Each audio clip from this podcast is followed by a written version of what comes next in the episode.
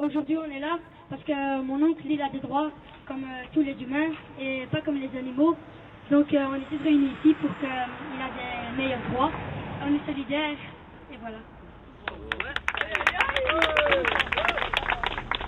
Donc, je vais brièvement expliquer euh, la situation de Nordine. Il a été condamné à 27 ans d'emprisonnement par la Cour d'assises du Brabant Wallon et était en attente d'un jugement concernant sa dernière évasion. Il est actuellement incarcéré ici, derrière moi, à la prison de Bruges et placé en isolement total dans la section AIBG. La période maximale autorisée pour ce genre de régime est de 6 mois. Or, Nordine s'y trouve bientôt depuis 9 mois. Voilà, aujourd'hui, c'est symbolique pour se battre justement contre cette torture humaine que vit Nordine, mais pas uniquement Nordine, il y a d'autres détenus dans la même situation que Nordine. Et donc voilà, il faut vraiment lutter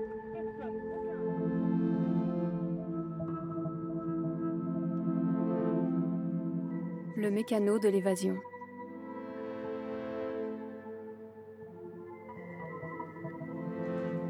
Épisode 8.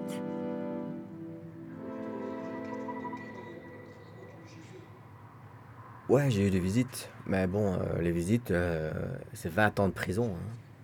Moi, j'ai eu des visites de, des gens euh, au départ qui aujourd'hui ils sont mariés, ils ont des enfants, et ils ont des enfants qui, font 1m80. euh.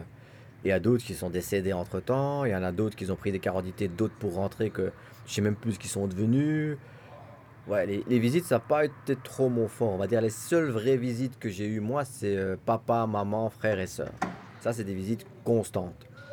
Ils m'ont toujours euh, rapporté ce soutien, euh, que ce soit financier ou que ce soit moral ou que ce soit du courrier. À chaque fois que j'ai appelé un de mes frères ou une de mes sœurs, j'ai besoin de ci, j'ai besoin de ça, on m'a jamais raccroché au nez, on m'a toujours dit oui, ça va, demain ou après-demain, tu l'as. Donc de ce côté-là, j'ai eu de la chance. Contrairement à d'autres personnes que j'ai connues qui ont été jetées par leur famille, mais directement, oubliées, mis aux oubliettes, qui sont terminées toxicomanes, qui ont terminé euh, manda, il y en a même qui se sont suicidés. Mes visites amies, je suis rentré dans une époque où les visites étaient euh, régulées par la direction, mais avec un strict incroyable. Personne ne pouvait venir te voir, donc il y a beaucoup de gens qui se sont fait passer pour des cousins, des cousines, euh, pour venir me voir. Il y a même des cousines qui ont dû se faire passer pour des sœurs pour venir me voir, parce qu'ils ne pouvaient pas rentrer. Et même mon petit frère, vu qu'il m'a, a aidé à m'évader, il a été interdit de visite pendant plus de 10 ans. Pendant plus de 10 ans, il a été interdit de visite. J'expliquais à la direction à l'époque, en droit belge, il y a une prescription de 10 ans. Là, ça fait plus de 10 ans, mais dans les prisons, il n'y a jamais de prescription.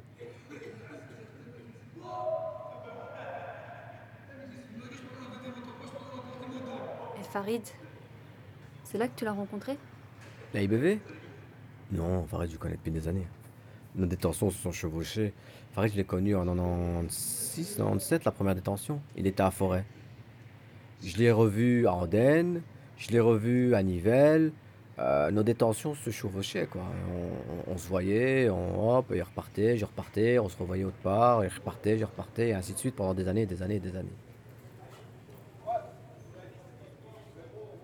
En fait, à Bruges, il faut savoir une chose. hein. Sur les 11 cellules qu'il y a à la, à l'IBV, qu'il y avait à l'IBV, qui heureusement a été fermée, à un moment, on était deux détenus de droit commun. Moi et Farid Bamamat. Tous les autres, c'était des, des internés. Donc, euh, on parlait par la fenêtre. Il y avait Kim de Gelder qui nous séparait, c'est tout. Il était à la 3, je crois. À la 3 ou à la 4. Qui, qui ne parlait jamais par la fenêtre, qui parlait tout seul avec, euh, avec ses fantômes dans sa cellule. On avait une très bonne relation. Il se levait le matin, il me disait bonjour. À midi, euh, bonjour. Euh, L'après-midi, il me racontait sa journée. On a eu une très très bonne relation pendant deux mois. Après, j'étais au cachot. Entre-temps, il l'avait retransféré. Farid, c'est pas un mauvais bougre. hein. C'est quelqu'un qui n'aimait pas le système non plus. C'est tout, mais c'était pas un mauvais bougre. Et franchement, pour moi, être mort en prison comme ça, c'est triste. Lâcher tout le monde, euh, avec un cancer, euh, être mort comme ça. Sinon, j'ai parlé avec personne là-bas, il n'y avait personne d'autre.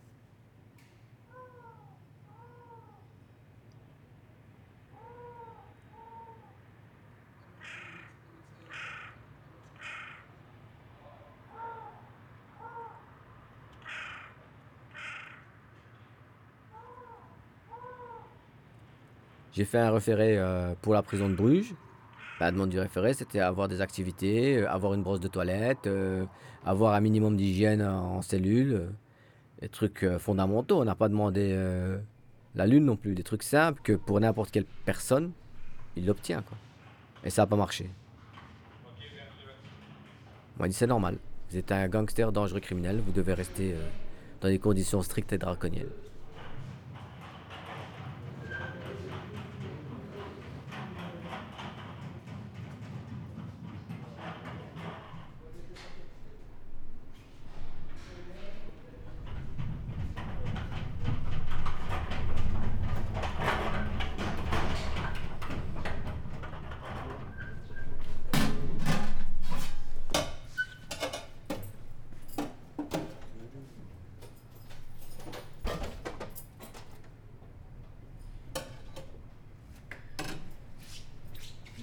J'ai fait des grèves de la faim, mais sans grand intérêt, plutôt par solidarité, par celui d'à côté qui le faisait, des trucs comme ça.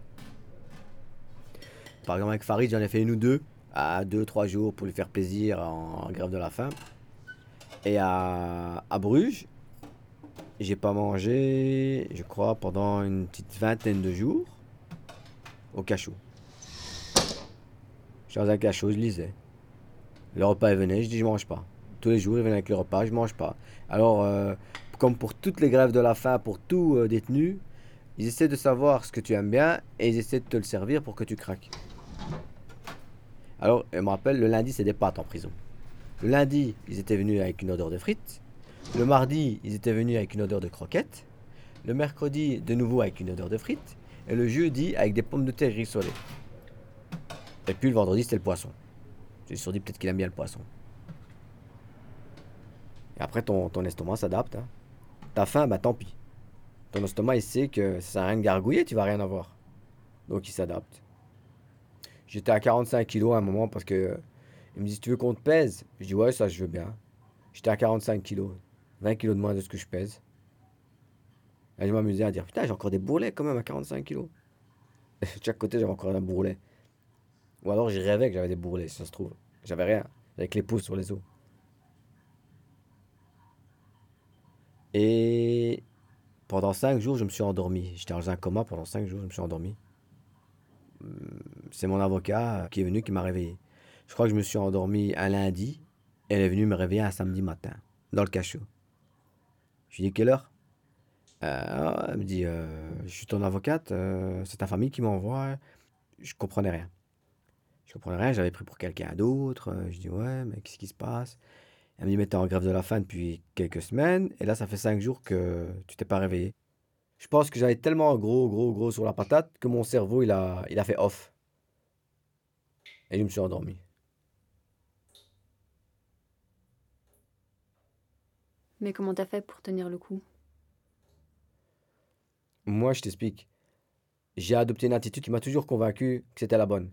C'est-à-dire, ne réfléchis pas à dehors. T'es pas dehors. Tu réfléchiras dehors quand tu seras dehors. Tu réfléchiras à comment être dehors quand tu seras en position de le faire. Là, t'es pas dehors. T'es encore moins susceptible d'être dehors. Donc, ne réfléchis même pas à ta cellule. C'est déjà trop loin pour toi. Donc, c'est comme ça que je réfléchissais. Au moment présent, tu as rien, tu as rien. Ben, fais comme eux. Éteins tout, dors. Éteins tout, dors. Ne te casse pas la tête. C'est ce que je faisais. Et les jours passaient comme ça. Ils venaient pour parler, je parlais même pas avec eux. Euh, le docteur, je parlais même pas. Euh, Il y a l'infirmière qui veut te parler, je parlais même pas. Il y a la directrice, je veux même pas la voir. La directrice ne passait même pas me voir.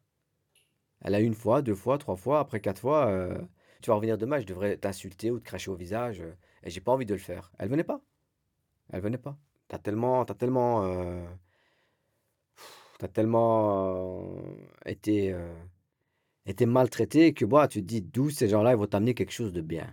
C'est juste pas possible.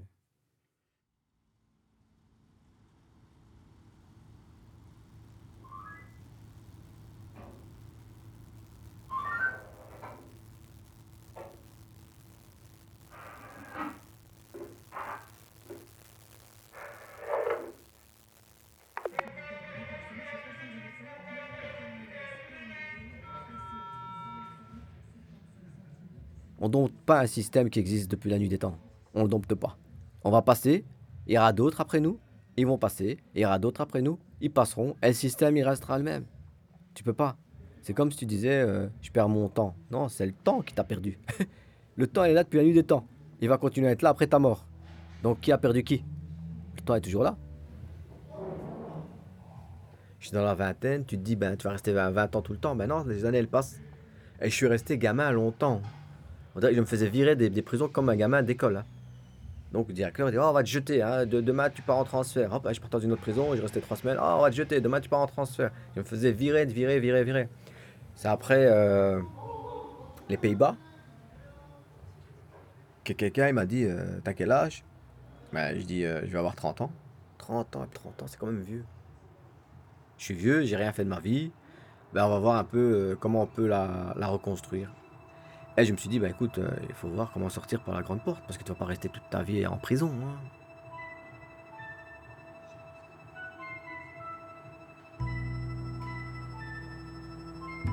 Le mécano de l'évasion. Une série documentaire de Chédia Leroy. Prise de son, Vincent Nouaille. Montage, Cabiria Chaumel et Chédia Leroy. Sound design, Frédéric Pierre Saget. Musique, Antonin Simon. Mixage, Aurélien Lebourg. Une production Parchemins et Ruines. Coproduit par l'Atelier de création sonore et radiophonique soutenu par le Fonds d'aide à la création radiophonique de la Fédération Wallonie-Bruxelles.